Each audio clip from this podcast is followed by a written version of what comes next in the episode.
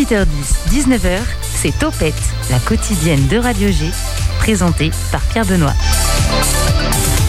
Et ça y est, elles sont en train de rentrer, une à une dans le studio. On a mis de la paille pour l'occasion. On en a parlé toute la semaine. Un berger est avec nous ce soir. Bonsoir Gaëtan. Bonsoir. Ça va? Ça va, ça va. Pas trop impressionné par l'exercice du micro, ça te change un petit peu en termes de technologie. Ça, change du cadre de travail que j'ai habituellement. Mais t'as quand même un peu l'habitude des médias, puisqu'on t'a pu te voir en vidéo, dans la presse. Un petit peu, oui, je, un petit peu sur internet, un petit peu à la radio, mais c'était dans le cadre de mon travail, donc c'était en enregistrement et non en direct. un petit peu sur papier, mais c'est pas pareil. Il est parti, ça y est, il fait son émission. Est-ce que les 2545 brebis vont pouvoir rentrer dans le studio, penses-tu? Ça va être compliqué, je pense. un petit peu plus de place. Je pense aussi, on va laisser euh, rentrer celles qui peuvent et les autres, on les laissera attendre dehors. Tu es avec nous ce soir pour nous parler de ton activité pastorale. En effet, tu passes six mois de l'année dans les hauts alpages pour garder un troupeau de brebis. On a cité le chiffre juste avant. Tu nous parleras aussi des possibilités d'activité pour la suite de ton parcours. En Anjou ou dans le secteur, au Pays de la Loire, Bretagne, tu veux t'implanter où après? De préférence dans le Maine-et-Loire dans mon pays natal. Dans le terre-terre. Euh, l'endroit que je connais le mieux, quoi. Oui, c'est sûr. Tu n'es pas tout seul ce soir, car avec nous en studio, Liv Vincent Bonsoir, Liv, dans le micro, hein, bien prêt. Bonsoir. Oh, t'as une voix toute petite timide. T'es habitué toi aussi pourtant aux médias oh oui, ça va. Faut, faut que tu te rapproches un petit peu du micro, vas-y, n'aie pas peur. Bah, avec les masques en plus. Donc, Liv, toi, tu es vigneronne en Anjou et tu utilises déjà un petit peu les animaux pour certains travaux viticoles, je crois. Tout à fait, oui. Les chevaux. Pour euh, faire quoi les chevaux? Euh, pour travailler le sol. Évidemment, bien sûr. Et puis j'espère vraiment bientôt euh, les, euh, les, brebis, mais voilà, on attend Gaëtan. voilà, tu réfléchis à travailler avec un berger, pourquoi pas Gaëtan si les planètes s'alignent dans le bon sens pour l'entretien des parcelles de vignes. Pendant ces 50 minutes, nous entendrons aussi le Graal. Alors le Graal, c'est le podcast qui répond aux auditeurs qui se posent des questions. D'ailleurs, si vous nous écoutez de chez vous ou sur un smartphone, vous pouvez utiliser le chat sur le site internet pour réagir en direct à l'émission. Je vois vos messages qui défilent sur mon écran d'ordinateur juste là. Oui, Liv, non, non, c'est sur notre page, t'inquiète pas. Donc oubliez les PB, Radio G et compagnie. Maintenant, c'est simplement radio-g.fr. Les agitations locales et culturelles en Maine-et-Loire, c'est maintenant, c'est tout de suite. 18h10, 19h, Topette avec Pierre Benoît. Et comme chaque jeudi, Alex nous fait ses chroniques Les Brèves Angevines, toutes les actus de l'agglomération d'Angers sur le 101.5 FM.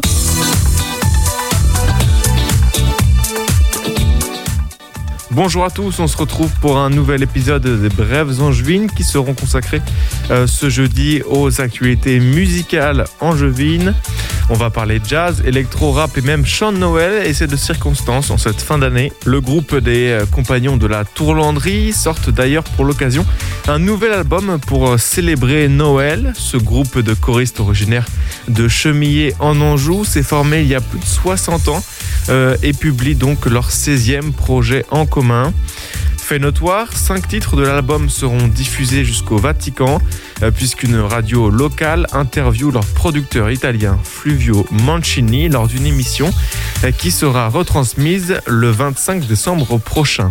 Des Mauges jusqu'à la ville du pape François, la musique des compagnons de la Tourlandrie fera donc du chemin avant la fête de la Nativité. On quitte euh, la région choltaise maintenant pour se rendre dans le centre-ville d'Angers et plus précisément au Grand Théâtre où se produira le groupe de jazz The Fat Boys. C'est l'association Jazz pour tous qui organise euh, le concert du groupe franco-suisse ce vendredi 3 décembre prochain dans ce grand lieu de culture de la place du ralliement. Après la nuit du jazz chante Broadway au théâtre Chanzy le 21 novembre dernier, c'est donc le retour du jazz en concert à Angers. Un rendez-vous immanquable pour tous les amateurs de ce style de musique. L'artiste angevin Vapa a remporté ce dimanche 27 000 euros en vendant trois de ses titres en NFT euh, sur la plateforme Pianity. C'est d'ailleurs le morceau Viscéral euh, qui a récolté la plus grosse somme avec 13 000 euros.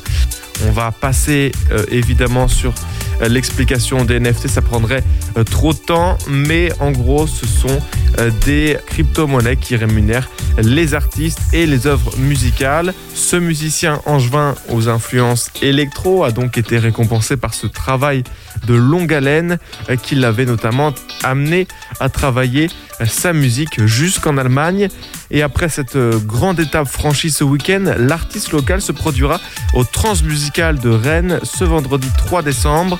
Il prépare son show depuis plusieurs jours au Shabada avec l'angevine Perrine Brouillet qui prépare ses visuels de live. Deux des rappeurs les plus connus d'Angers, Odor et Aztec, sortent un nouveau morceau en duo qui sortira ce soir à minuit. Le featuring des deux figures montantes du hip-hop angevin euh, est un extrait du futur projet d'Odor, disponible le 10 décembre prochain. Un titre qui devrait euh, promettre et surtout allier deux styles de rap et de flow très différents. Euh, de quoi promouvoir comme il se doit la future mixtape d'Odor nommée Adrenaline. Voilà, c'en est tout pour euh, les brèves angevines. On se retrouve la semaine prochaine pour une nouvelle chronique des actualités locales. Je laisse la main à Pierre Benoît pour la suite de Topette. Eh bien merci Alex, et puis t'as oublié de dire qu'on te retrouve avant mercredi prochain pour la Minute Dédaleux. Et maintenant tout de suite dans Topette, et eh bah si ça vous gêne, c'est la même. L'invité de Topette sur Radio G. personne à la ref, même pas la personne concernée, quoi. C'est fou. Gaëtan, la même Gaëtan si, même Si, si, c'est l'habitude, pardon. C'est l'habitude. c'est l'habitude des jeux de mots ou des mauvais jeux de mots euh, Les deux. Un petit peu des deux. Bon, t'es servi du coup. Gaëtan même, 27 ans, bientôt 28, je me trompe pas. C'est ça. Berger saisonnier dans les Alpes, mais tu es angevin et tu songes à t'installer avec ton troupeau ici dans la région. C'est ce que tu nous disais tout à l'heure en introduction. Alors avant de nous expliquer comment ton activité peut s'insérer dans le tissu économique euh, de nos contrées, oui j'utilise des termes très techniques, j'aimerais que tu nous partages tes expériences, celles de ton métier, parce que finalement, enfin concrètement, à part dans les comptes, on ne pense pas que berger, ça existe encore aujourd'hui. Alors Gaëtan, qu'est-ce qu'être berger en 2021 alors berger en 2021, bah, sur le principe, ça n'a pas vraiment changé de ce que c'était avant et de ce dont on entend parler dans les comptes. Donc euh, c'est un principe assez basique on garde des moutons. Donc, c'est-à-dire qu'on accompagne les troupeaux au pâturage, on les emmène manger à l'endroit où on veut qu'elles mangent, on les soigne, on les protège, et après, euh, c'est plus d'un point de vue technique que le métier a évolué parce qu'on s'est adapté aussi aux pratiques agricoles modernes, aux équipements, mais ça reste quand même un métier, on va dire, rustique et euh, séculaire. Alors, rustique, euh, séculaire, ça veut dire quoi? Ça veut dire que vous n'avez pas d'électricité dans les Alpes? Pas partout.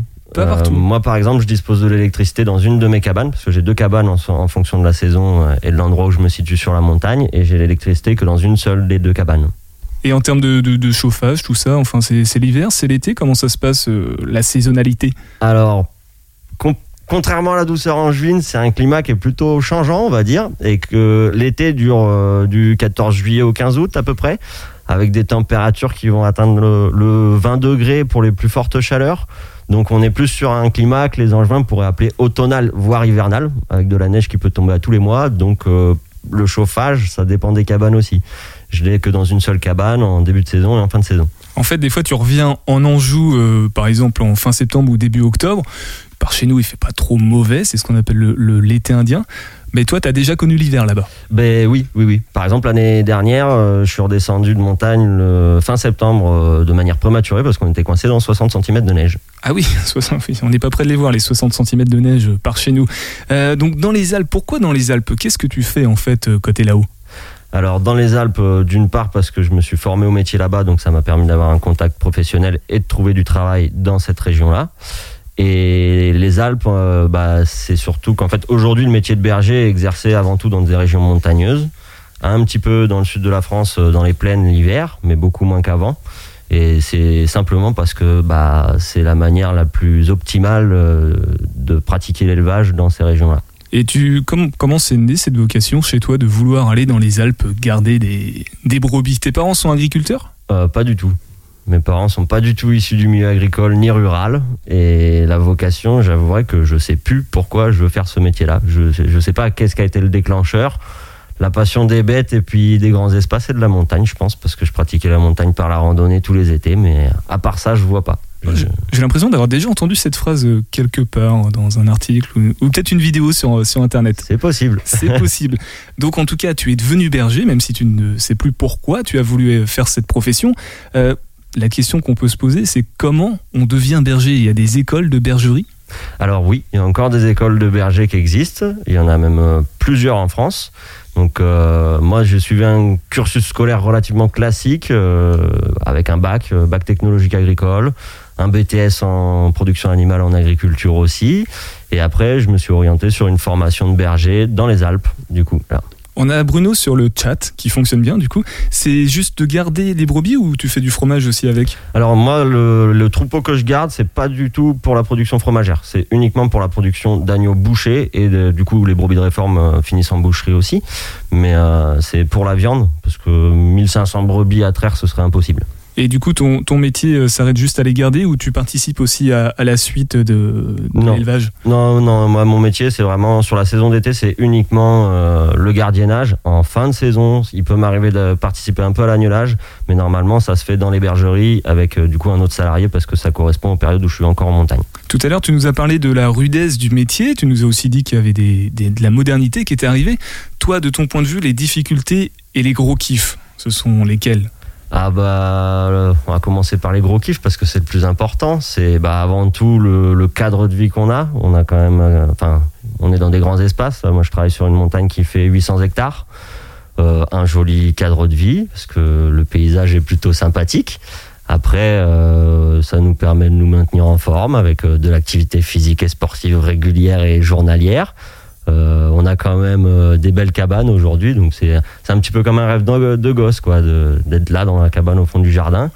Et les gros inconvénients, enfin du moins les points un peu plus durs du métier, c'est plus euh, le relationnel au public et euh, aujourd'hui bah, la problématique du loup. Attends, tu parles de public, euh, quel public? Les randonneurs, alors nous souvent on les appelle les touristes, c'est un petit peu péjoratif dans notre langue, mais euh, oui on a des, disons qu'on peut avoir un relationnel compliqué avec les autres usagers de la montagne. Eric qui demande sur le chat si ça, sent la brebis. Non, non, Eric, c'était une blague. Il n'y a pas vraiment des, brebis qui sont rentrées dans le studio. Rassure-toi, merci Gaëtan. On va rester euh, avec toi évidemment. Toujours à l'écoute de Topette sur Radio G. Tout à l'heure, on, on va te demander c'est quoi la suite? Parce que là, tu es dans les Alpes, mais tu veux revenir dans le coin. Mais pour faire quoi finalement? Juste avant, on écoute un titre. Alors, c'est un peu évident, mais c'est Jean Ferrat, La montagne.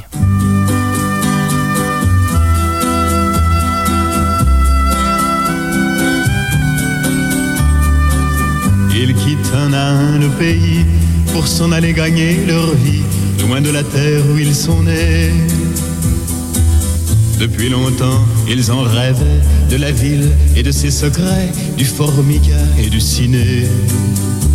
Les vieux, ce n'était pas original quand ils s'essuyaient machinal d'un revers de manche les lèvres. Mais ils savaient tous à propos tuer la caille ou le perdreau et manger la tome de chèvre. Pourtant, que la montagne est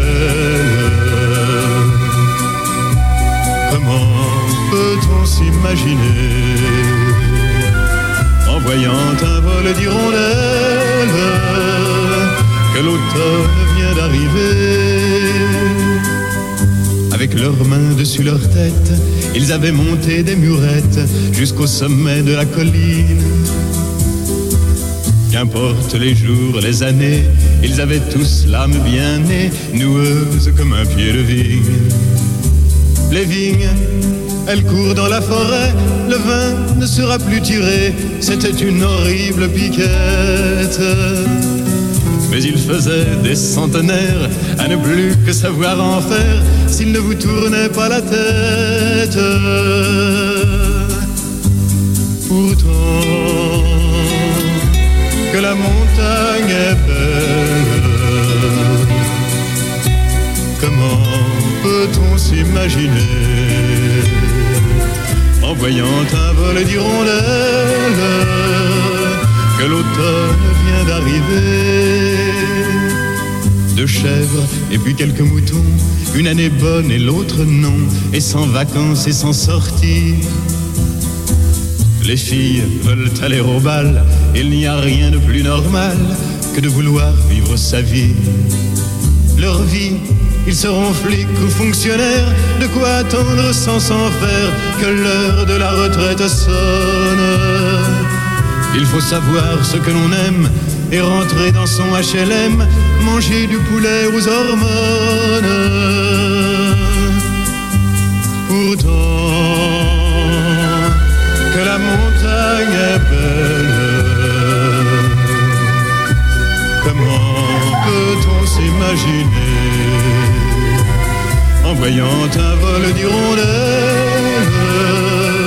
que l'automne vient d'arriver Eh oui, non, chanter, c'est pas forcément une bonne idée. Il y a Bruno qui nous dit heureusement qu'on a échappé à Michel Berger. Oui, ça, ça aurait pu aussi. Parce que vous l'avez compris, nous sommes avec un berger dans Topette. 18h10, 19h, Topette avec Pierre Benoît. Et je rassure Michel, oui, nous avons tous le masque dans le studio et nous sommes à bon effectif. Donc Gaëtan, t'es avec nous, tu nous as témoigné de ton parcours de berger, qui est quand même un métier assez singulier, en tout cas dans, par chez nous.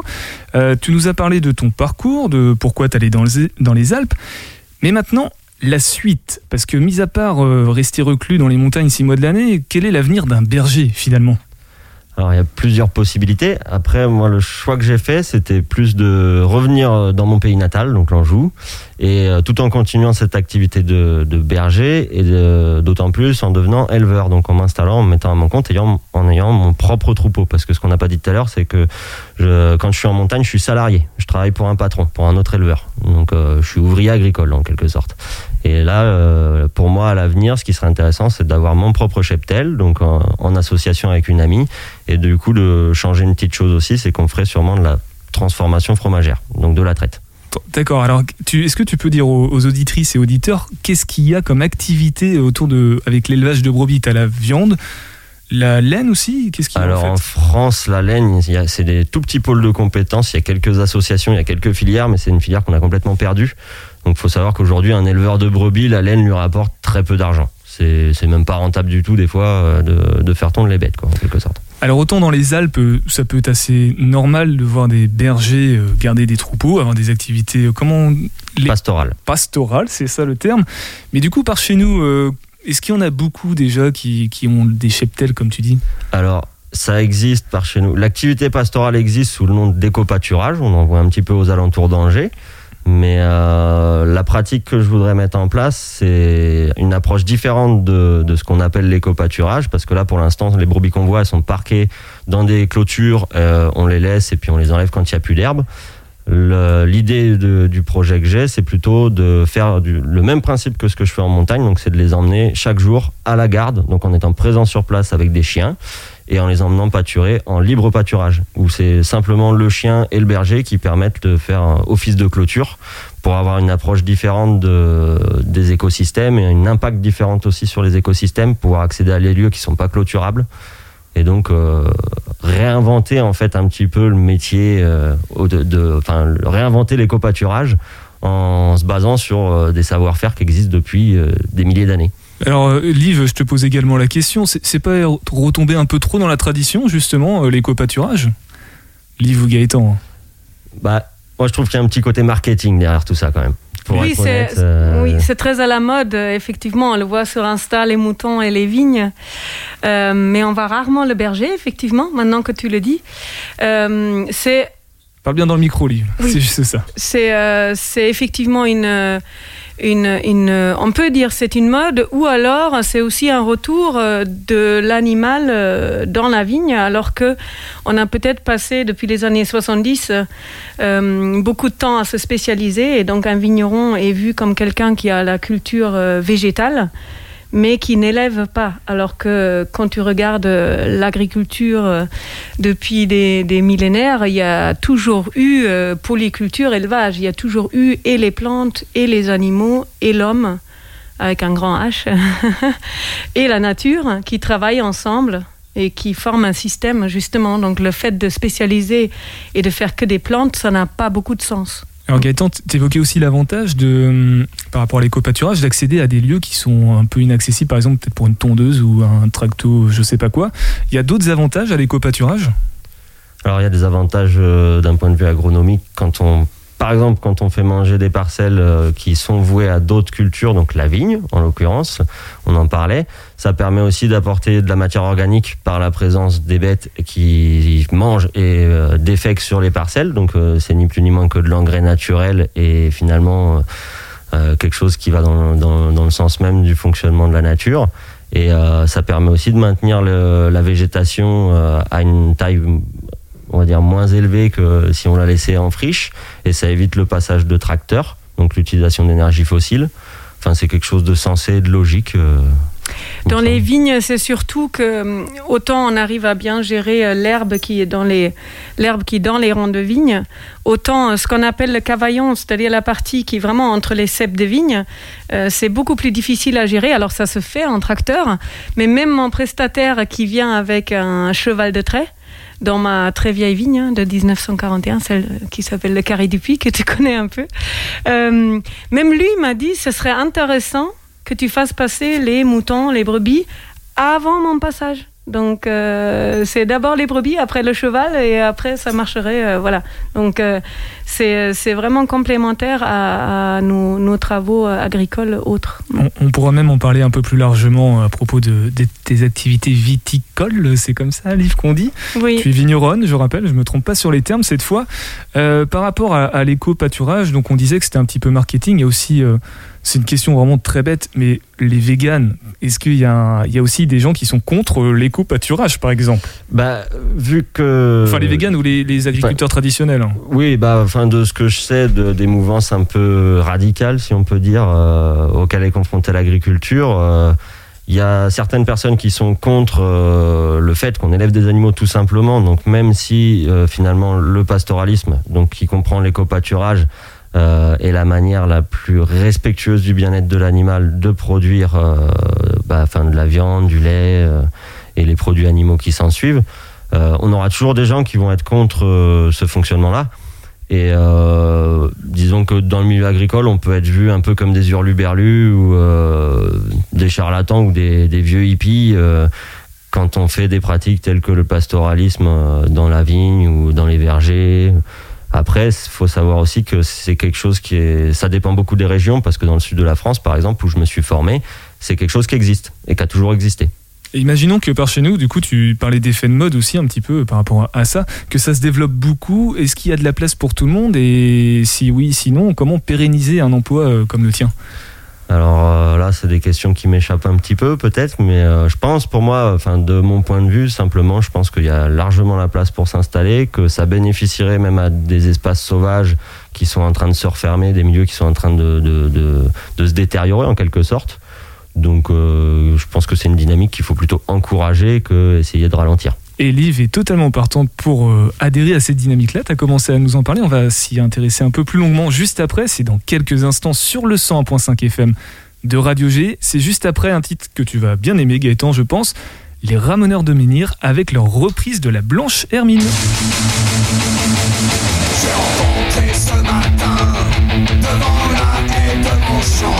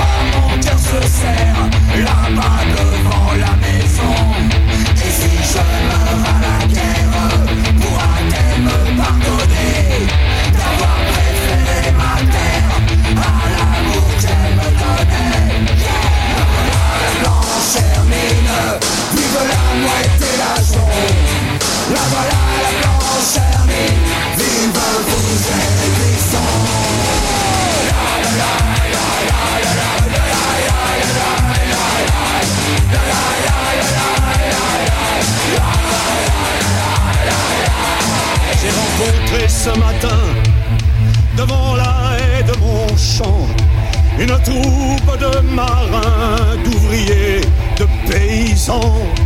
Où allez-vous, camarades, avec vos fusils chargés Nous tendrons des embuscades, viens rejoindre notre armée.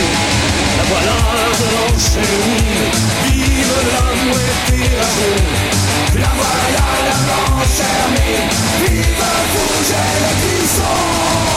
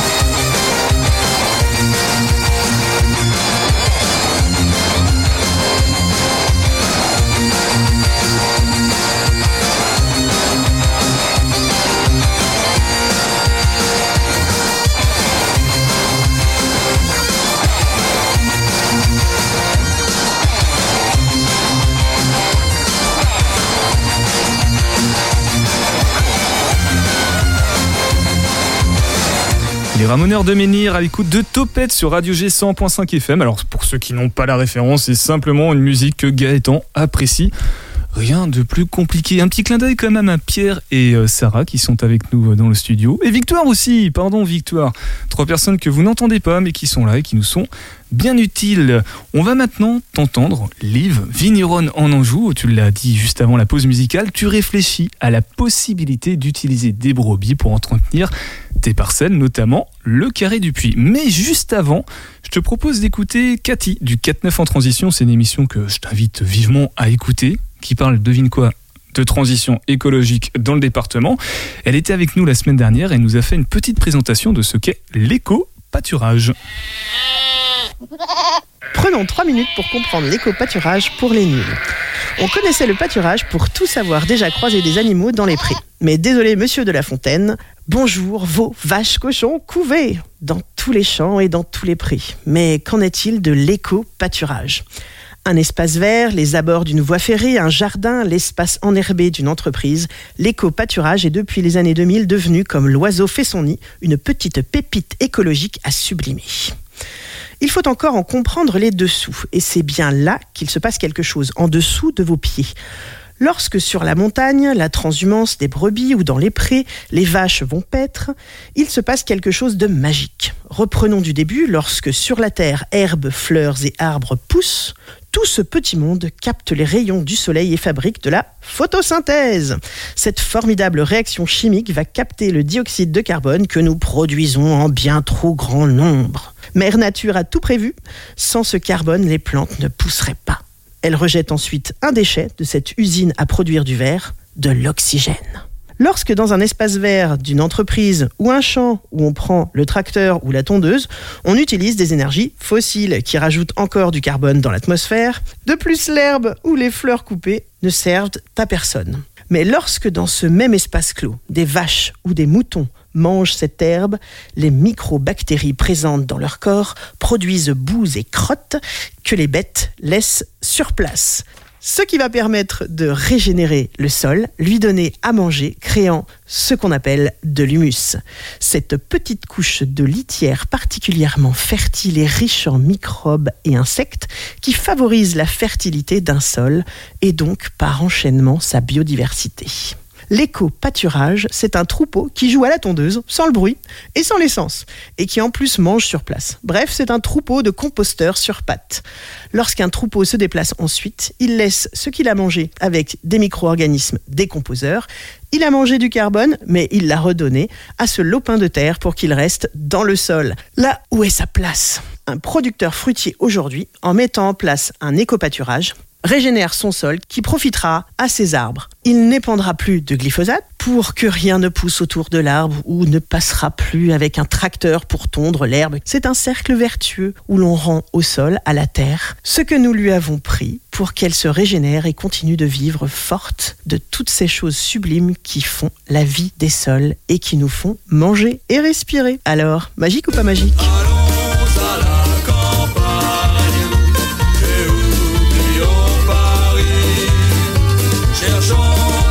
Merci euh, Cathy pour ce petit podcast. Elle devait être avec nous ce soir, mais malheureusement elle est tombée malade ou je ne sais quoi.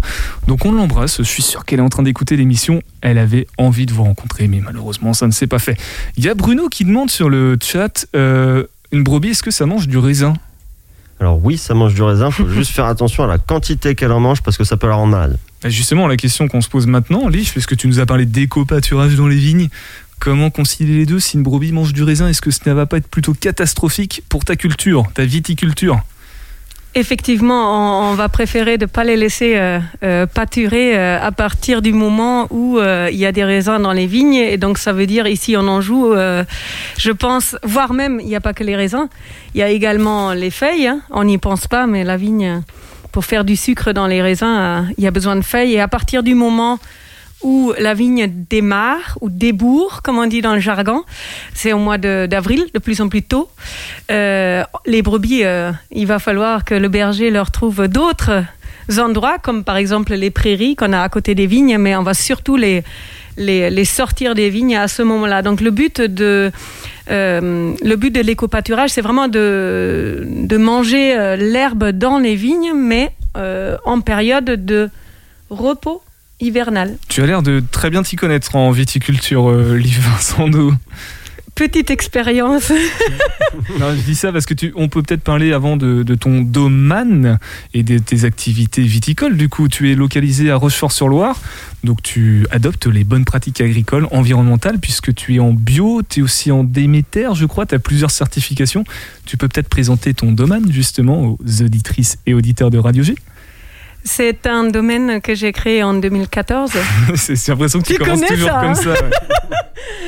Euh, je vais vous ennuyer, mais euh, euh, donc 2014, ça veut, veut dire 8, récoltes, 8 vendanges et donc 8 années viticoles, dont la dernière était quand même un peu sur les chapeaux de roue. Je travaille effectivement en agriculture bio et biodynamique, hein. donc les raisins sont certifiés Déméter, qui est le label international qui certifie les pratiques biodynamiques.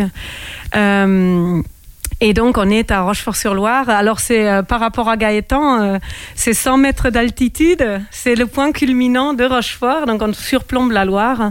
Très beau paysage de même bocagers, des prairies, des vignes, principalement du chenin blanc Oui, voilà, donc tu, tu, cépage. tu proposes quoi comme vin euh, au domaine?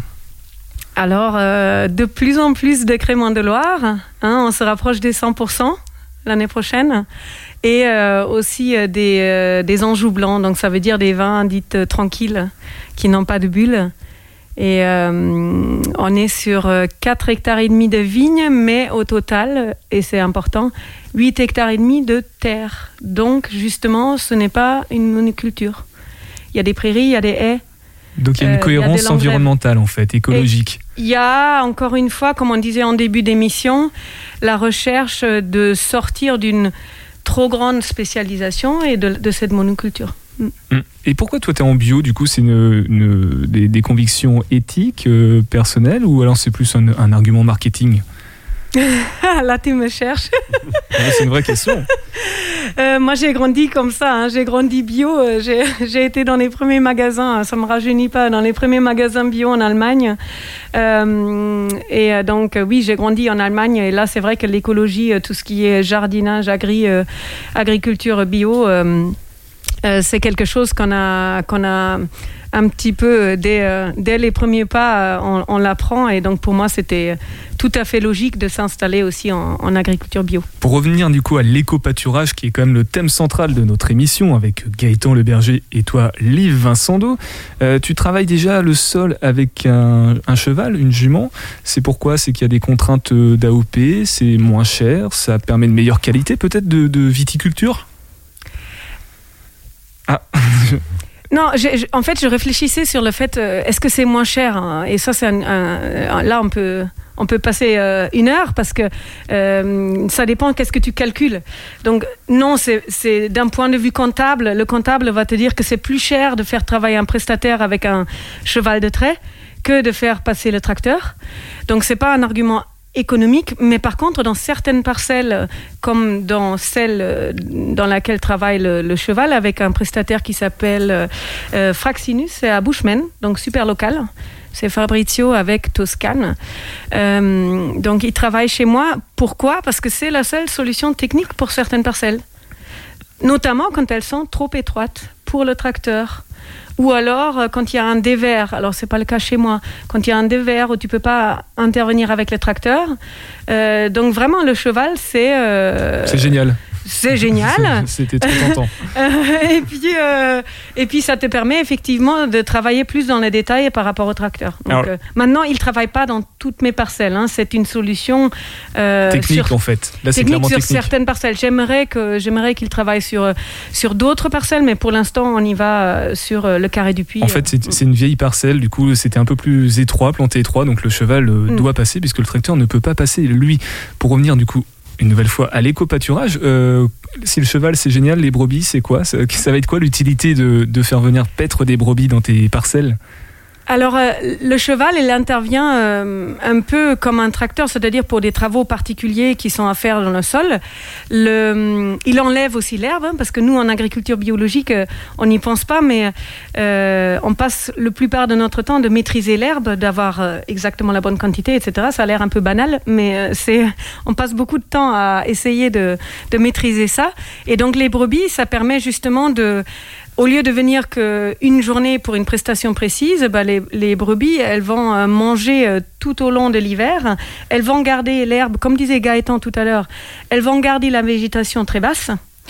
Et euh, ça va nous permettre, nous, quand on arrive en printemps, que ce soit avec le cheval ou avec le tracteur, de reprendre un, un sol assez euh, Avec une, végétation maîtrisée en fait. avec une végétation maîtrisée, avec bien sûr une fertilisation, hein, parce qu'il faut jamais oublier qu'animal égale fertilisation, vie du sol, euh, donc ça c'est pas anodin. Donc il y a un côté fertilisation, mais surtout avec le tract- même avec le tracteur, ça va nous aider à mieux travailler. Concrètement, Ensuite- Gaë- Gaëtan, euh, comment ça marche du coup? Comment mettre ça en place dans, dans des parcelles de vignes euh, C'est différent que d'être en montagne? Il y a différentes solutions. Donc, euh, celle qui est beaucoup utilisée aujourd'hui, c'est euh, la clôture. Donc, euh, c'est les éleveurs qui viennent placer des clôtures. Donc, souvent, c'est du filet électrifié ou du, de la clôture en cas de filet électrifié. Donc, c'est des clôtures mobiles qui sont assez faciles à poser selon les endroits. Et ils viennent placer leurs bêtes, ils les laissent un certain temps et ils font des rotations comme ça sur les différentes parcelles. Alors que l'autre système qui existe, donc est le système qui fait intervenir un berger à proprement parler, donc un gardien de troupeau, là il faut un point fixe pour pouvoir parquer les brebis la nuit et euh, les sortir des vignes au cas où justement euh, il y ait une intervention à faire de, dans les parcelles ou autre. Et euh, à ce moment-là, on a ce qu'on appelle un parc de nuit. On les sort du parc de nuit, on les emmène en parcours. Donc là, on va leur faire parcourir la vigne avec une surveillance constante. Donc ça permet aussi de se rendre compte, par exemple, quand la vigne commence à débourrer, que là, elles vont s'attaquer un peu plus aux, bourgeons et euh, du coup les faire sauter d'une parcelle à l'autre selon les maturités et, les différentes choses qui peuvent intervenir dans, dans le quotidien. Et après, je voulais revenir aussi sur une précision sur l'éco-pâturage, donc ce qu'on disait tout à l'heure sur le maintien de l'herbe. Tout simplement, le métier de berger, c'est gérer son stock d'herbe. Le berger, en fait, il nourrit ses bêtes, donc il sait qu'il a une surface donnée et il faut qu'il gère son pâturage pour qu'il y ait tout le temps de l'herbe. Donc en fait, euh, là, on, on a deux, deux professions, euh, deux, deux contraintes euh, de profession qui sont complémentaires, puisque le, le viticulteur ou la viticultrice veut gérer son herbe, et toi, c'est pareil, du Bah coup, voilà. tu gères le stock. c'est complètement complémentaire. Il y a Et puis il y en a, euh, si je si je peux me permettre, on n'a pas que de l'herbe dans les vignes, bien sûr, euh, et ou alors on a de l'herbe très très variée. En fait, on a on a regardé avec Gaëtan, euh, on a bien sûr aussi des fleurs, on a différentes herbes. Enfin, c'est très varié. Quand on le le gère comme je le fais, c'est-à-dire j'ai pas semé l'herbe, j'ai vraiment laissé venir ce qu'on appelle l'enherbement spontané, qui est typique du du coin, du lieu. Et donc c'est peut-être aussi quelque chose que pour les brebis c'est c'est agréable. Euh, Il y a les plantes médicinales, enfin il y a voilà. Donc On- c'est très on- varié. On parle d'herbe et euh, transition toute trouvée pour euh, diffuser le podcast du Graal puisque on va parler d'herbe mais euh, celle qu'on peut fumer. Question de Franck de Paris. A-t-on le droit de faire pousser du CBD Oh là, Franck, on ne fait pas pousser de CBD, hein, mais du cannabis. Et là, faut pas se planter. La culture du cannabis est interdite en France, mais il y a quand même quelques subtilités. Pour le textile, les isolants ou les huiles végétales, on a le droit, à condition de ne pas utiliser la fleur de la plante. Bon, oui, c'est là que se trouve le THC, la molécule qui fait planer. D'ailleurs, pour être autorisé, la variété de cannabis ne doit pas en contenir plus de 0,2%. Par contre, pour une autre molécule produite par la plante, le CBD, la loi est plus floue pour l'instant. On a le droit d'en produire et d'en vendre, en veillant toujours au taux de THC. Mais il est interdit de dire que le CBD a des vertus thérapeutiques. C'est juste récréatif. Certaines conditions, des professionnels peuvent faire pousser légalement du cannabis en France. Mais sur ton balcon, pas facile de mesurer le THC. Alors un conseil, évite. Et pour le CBD, vas-y doucement. On ne sait pas encore s'il est si inoffensif que ça. De toute manière, on rappelle que la consommation de cannabis est pour le moment illégale en France. Euh, on va revenir euh, à l'herbe qui nous intéresse, du coup, celle qu'il y a dans les parcelles de vignes, et que le berger euh, veut faire manger à ses bêtes et que la viticultrice veut éviter qu'elle Vigneron. Ah, je, savais que j'allais le faire de toute façon, tu me l'avais dit avant. Il nous reste à peu près 4 minutes pour conclure cette émission euh, éco-pâturing. Qu'est-ce que vous souhaiteriez rajouter autour de, de cet éco-pâturage, justement? Liv, par exemple Sur la pratique agricole avec des animaux aussi, parce qu'il y a les brebis, il y a les chevaux, mais il y a peut-être d'autres pratiques qui se font. Il y a des, euh, si on veut parler d'autres animaux euh, qui peuvent euh, travailler dans, les, dans les parcelles de vignes, ce serait les poules. hein. J'ai des voisins, pardon, des collègues vignerons à Savenière qui ont, qui ont fait rentrer les poules dans les vignes, donc ça existe également. Qu'est-ce qu'on a comme d'autres animaux Bah, moi, j'ai vu des chèvres intégrées au troupeau de brebis. Après, la chèvre, ça demande une pratique très très rigoureuse parce que c'est un animal qui va plus facilement pouvoir faire des dégâts sur les cultures de, de- bah, de tout ce qui est euh, un petit peu plus haut que l'herbe, on va dire. Par contre, ça peut travailler sur les talus, sur tout ce qui ronce, voilà. euh, peut-être beaucoup plus que la brebis. C'est plus efficace sur tout ce qui va être broussaille, donc euh, arbustif et euh, ligneux, et euh, Ah, moins sur, euh, sur, euh, sur l'herbe. Il y a les chauves-souris. Attends, de la culture de, de l'élevage de chauves-souris? Non, en fait, on parle des chauves-souris avec la LPO souvent parce que en fait, la chauve-souris est un animal qui mange beaucoup d'insectes. Et dans la vigne, il y a quelque chose qu'on craint, enfin c'est un peu les seuls insectes qu'on craint vraiment, euh, parce qu'il y en a beaucoup qui sont positifs, c'est les vers de la grappe. Enfin, avant ça, c'est des papillons. Et donc, euh, les chauves-souris adorent ça. Et donc, on travaille aussi euh, avec les. On, travaille. Alors, c'est totalement sauvage, les chauves-souris, mais on, est aussi très content quand la LPO nous dit euh, on a intercepté les sons des chauves-souris dans, dans votre vignoble. Et donc on sait que les chauves-souris aussi travaillent avec nous.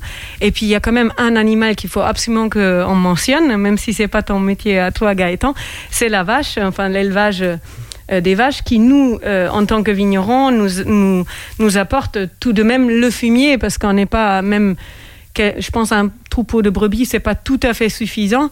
Donc de temps à autre, euh, on travaille avec des éleveurs euh, de Rochefort euh, tous les X années pour apporter du fumier bio euh, de vache. Et là, c'est toute une histoire, bien sûr. C'est l'animal sacré, un peu de la biodynamie. Donc là, il y aura beaucoup de choses à dire. Mais pas, en, ils vont pas dans les rangs de vignes. Au niveau format, ce serait un peu compliqué avec les cornes, etc. Et, comme tu disais, Liv, tout à l'heure, en fait, il y a plein d'options possibles qui existent avec les, les animaux finalement, mais c'est pas forcément les métiers euh, du vigneron, de la vigneronne. Donc, il faut des personnes comme Gaëtan pour proposer des solutions. Tu veux rajouter quelque chose, Liv? Non, c'est super, justement. Je voulais répondre à ça, je voulais pas te couper. Eh ben, vas-y, réponds. Euh, c'est exactement ce que je me disais en, en venant à l'émission. Euh, effectivement, notre cœur de métier en tant que vigneron, euh, c'est produire du beau raisin euh, toute l'année pour le récolter, pour le transformer en vin.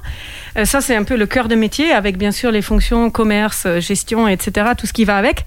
Et très vite, la journée se remplit. Alors, il y a des fermes aujourd'hui qui font du vin et qui ont des animaux. Et je les admire, enfin je les, je, je les adule, ça existe, c'est rare mais ça existe. Ils n'ont plus de vie sociale, par contre. Ils sont très, très occupés, Si, ou- non, il y a des. Après, il faut les ressources hum- humaines euh, en face. Donc, c'est une question de nombre de personnes qui s'en occupent et de compétences. Moi, personnellement, effectivement, je ne peux pas improviser le métier d'éleveur et je préfère autant coopérer avec des éleveurs. Justement, Gaëtan, tiens, en 20 secondes, euh, quelle solution vas-tu proposer euh, chez Liv? Par exemple, je ne, sais, je ne dis pas que tu vas avoir un contrat chez Liv pour euh, faire de l'éco-pâturage. Si, mais si, il a des. Alors, euh, dans la configuration, Bah, qu'est-ce que tu tout proposes 20 simplement, comme on disait, un, par- un- un pâturage hivernal, donc sur la période de repos de la vigne, pour que les bêtes que j'aurai, qui sont normalement au tarissement l'hiver, puissent profiter des herbages, tout en profitant à la vigne. Ok, merci pour euh, ces 20 secondes de, conclusion, Gaëtan. Liv, c'est déjà fini, c'est passé très très vite hein, finalement. Alors Liv, si on veut te suivre, découvrir ton domaine, puisque tu as des origines allemandes, donc il y a aussi une petite particularité euh, originale dans, ce que tu proposes avec euh, ton domaine. Euh, tu as un compte Instagram, un site internet, domaine vincendo. C'est ça. Tout .com.fr attaché. euh. et bah Gaëtan, sinon il y a une super vidéo sur euh, la chaîne YouTube Peter de Clercq qui existe pour découvrir ton métier de l'intérieur. Merci aussi aux autres qui étaient là dans le studio, Pierre, Victoire et Sarah. Merci à vous d'être restés jusqu'au bout. On se retrouve la semaine prochaine sur le 101.5 FM. Dans quelques instants, c'est l'Europe dans le micro et là vous l'entendez derrière. On se quitte avec un titre, une petite dédicace à Liv, c'est Take on Me de AA. Topette.